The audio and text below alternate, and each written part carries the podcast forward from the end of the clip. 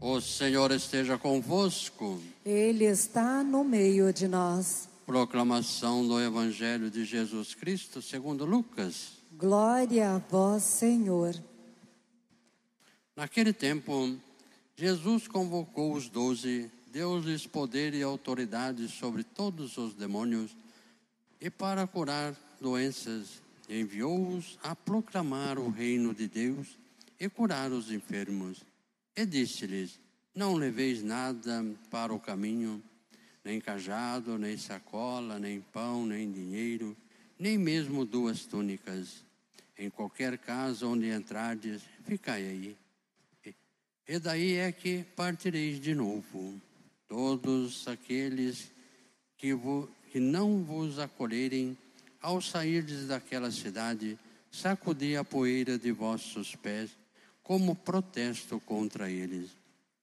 Os discípulos partiram e percorriam os povoados, anunciando a boa nova e fazendo curas em todos os lugares. Palavra da salvação. Glória a vós, Senhor. Queridos irmãos e irmãs, a liturgia hoje nos convida de maneira especial a buscar a Deus a buscar sempre sermos também discípulos do Cristo. Na primeira leitura, nós vimos no livro de Esdra, o povo está exilado por causa dos seus pecados, dos males. O povo se desviou de Deus e, num caminho errado, acabaram indo para o exílio. E agora eles estão envergonhados, nem podem louvar a Deus por vergonha, por ter abandonado Deus. Mas Deus é um Deus sempre conosco, sempre preocupado com o seu povo e sempre olhando do nosso lado.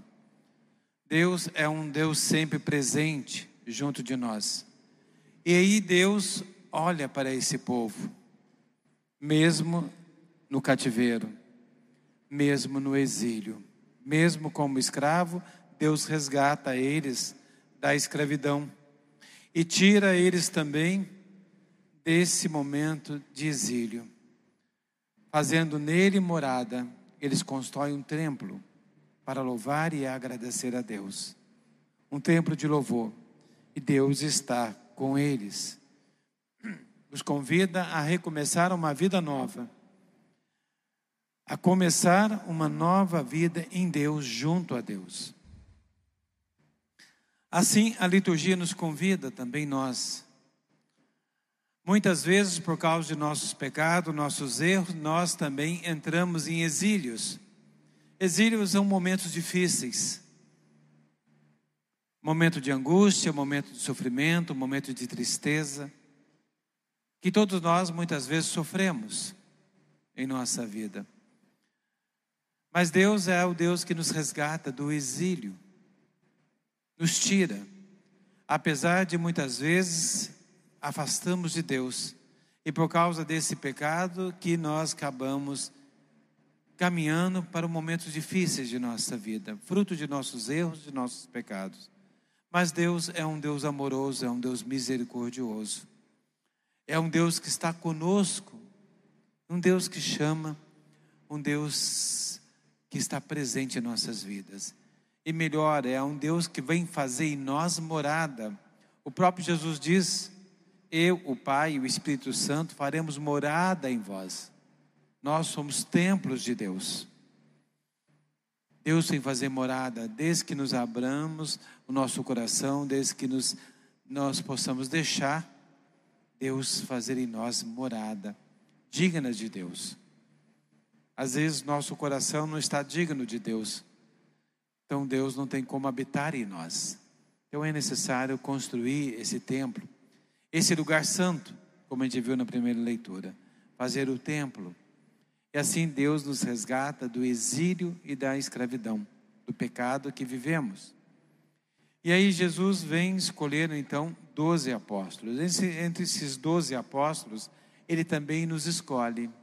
Nós também somos apóstolos missionários de Deus e Ele nos envia a pregar. Ele nos envia a buscar a Deus. E o irmão, ir até o irmão, mostrar Deus ao irmão. E ali ele fala, Jesus fala para nós da missão. E qual que é a missão que ele fala? Ele fala duas coisas da missão. Vocês irão expulsar demônios e curar os enfermos. Essas duas palavras, expulsar demônio e curar enfermos, o que, que Jesus quer nos dizer quando nos chama a missão? E a missão é justamente essa: expulsar demônio e curar enfermos. Mas o que significa expulsar demônio e curar enfermos? Em sentido espiritual, Deus Jesus não está chamando a gente para ser exorcista, nem está chamando a gente para ser médico. Espiritualmente falando, Ele está nos falando que nós devemos ser promotores da vida e do bem-estar, expulsar o mal do mundo. Devemos expulsar o mal do mundo e buscar sempre a graça e o amor de Deus, seja qual for os males. Todo aquele que prega contra a vida, todos que pregam contra a vida e diminui ou mata, não é de Deus, é diabólico. Por isso, expulsar demônios significa justamente isso: tirar tudo aquilo que é mal do mundo, sermos verdadeiros promotores da paz, da misericórdia, tirar o mal e ajudar aqueles que estão em dificuldades, curá-los. Então, essa é a missão do cristão no mundo: propagar o bem e tirar do mundo, extinguir do mundo todo o mal. Somos mensageiros de Deus, portadores da paz. Então devemos buscar de fato vivermos isso. E ninguém mais melhor viveu isso na sua vida, essa missão de Deus de expulsar o mal e curar os enfermos, do que São Vicente. São Vicente de Paulo, que hoje é o dia, né? Que todos nós conhecemos, o grande São Vicente, chamado o pai dos pobres. São Vicente nasceu no dia 24 de abril de 1800, 1581, no sul da França, filhos de camponês, o terceiro filho, os dois irmãos mais velhos trabalhavam na lavoura e ele cuidava dos, da pastagem. Mas desde pequeno, Vicente era uma pessoa religiosa, um jovem, uma criança religiosa e inteligente. Na frente da sua casa tinha um grande carvalho que tinha um buraco nesse carvalho.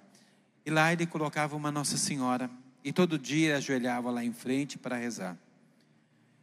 Então trabalhava de segunda e no final de semana ele participava da missa e da catequese. E aí o padre, o vigário local, pediu para que levasse ele para estudar.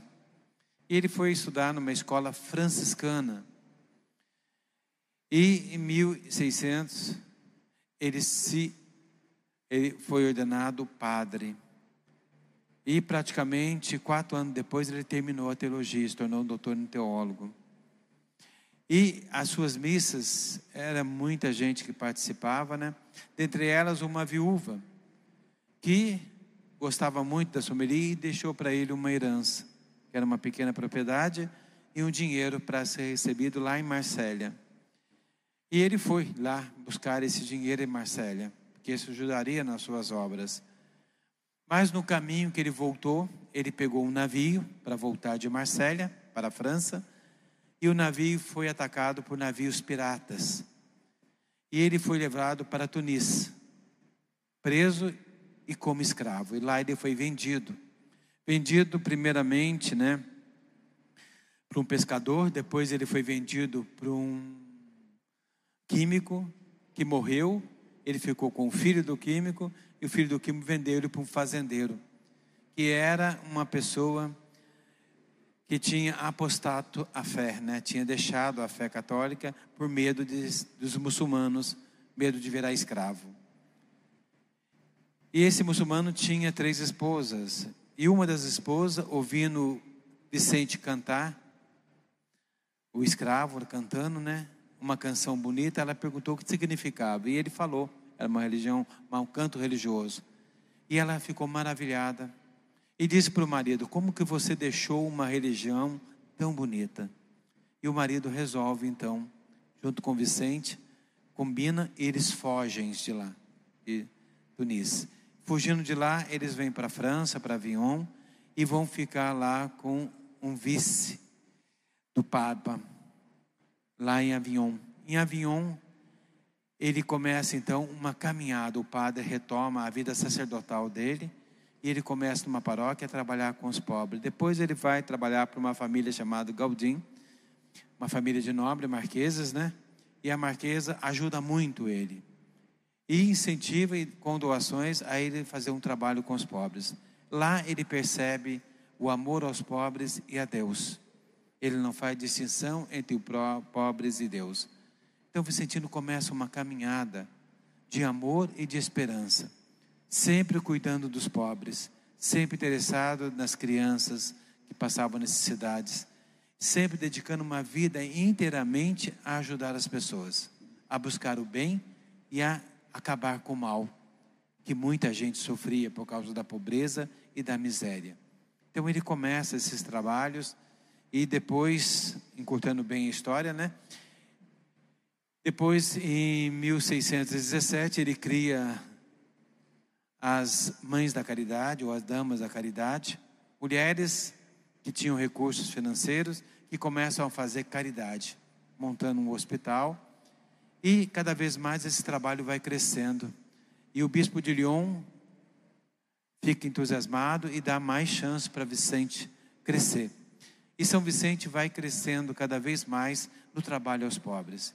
E aí ele começa a fazer um trabalho na vila com os camponeses. Lá, muitos padres aderem a São Vicente e começa assim a formar os que são conhecidos como lazaristas, irmãos lazaristas, que são primeiros, né, as irmãs da caridade, as primeiras células vicentinas e depois os irmãos lazaristas que são homens que se dedicam ao trabalho aos pobres, à educação, à formação e a manter também a saúde.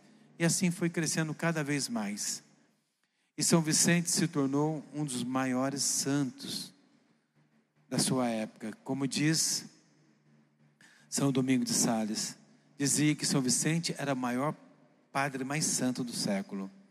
E assim ele realmente foi um dos grandes santos dedicou a sua vida aos pobres.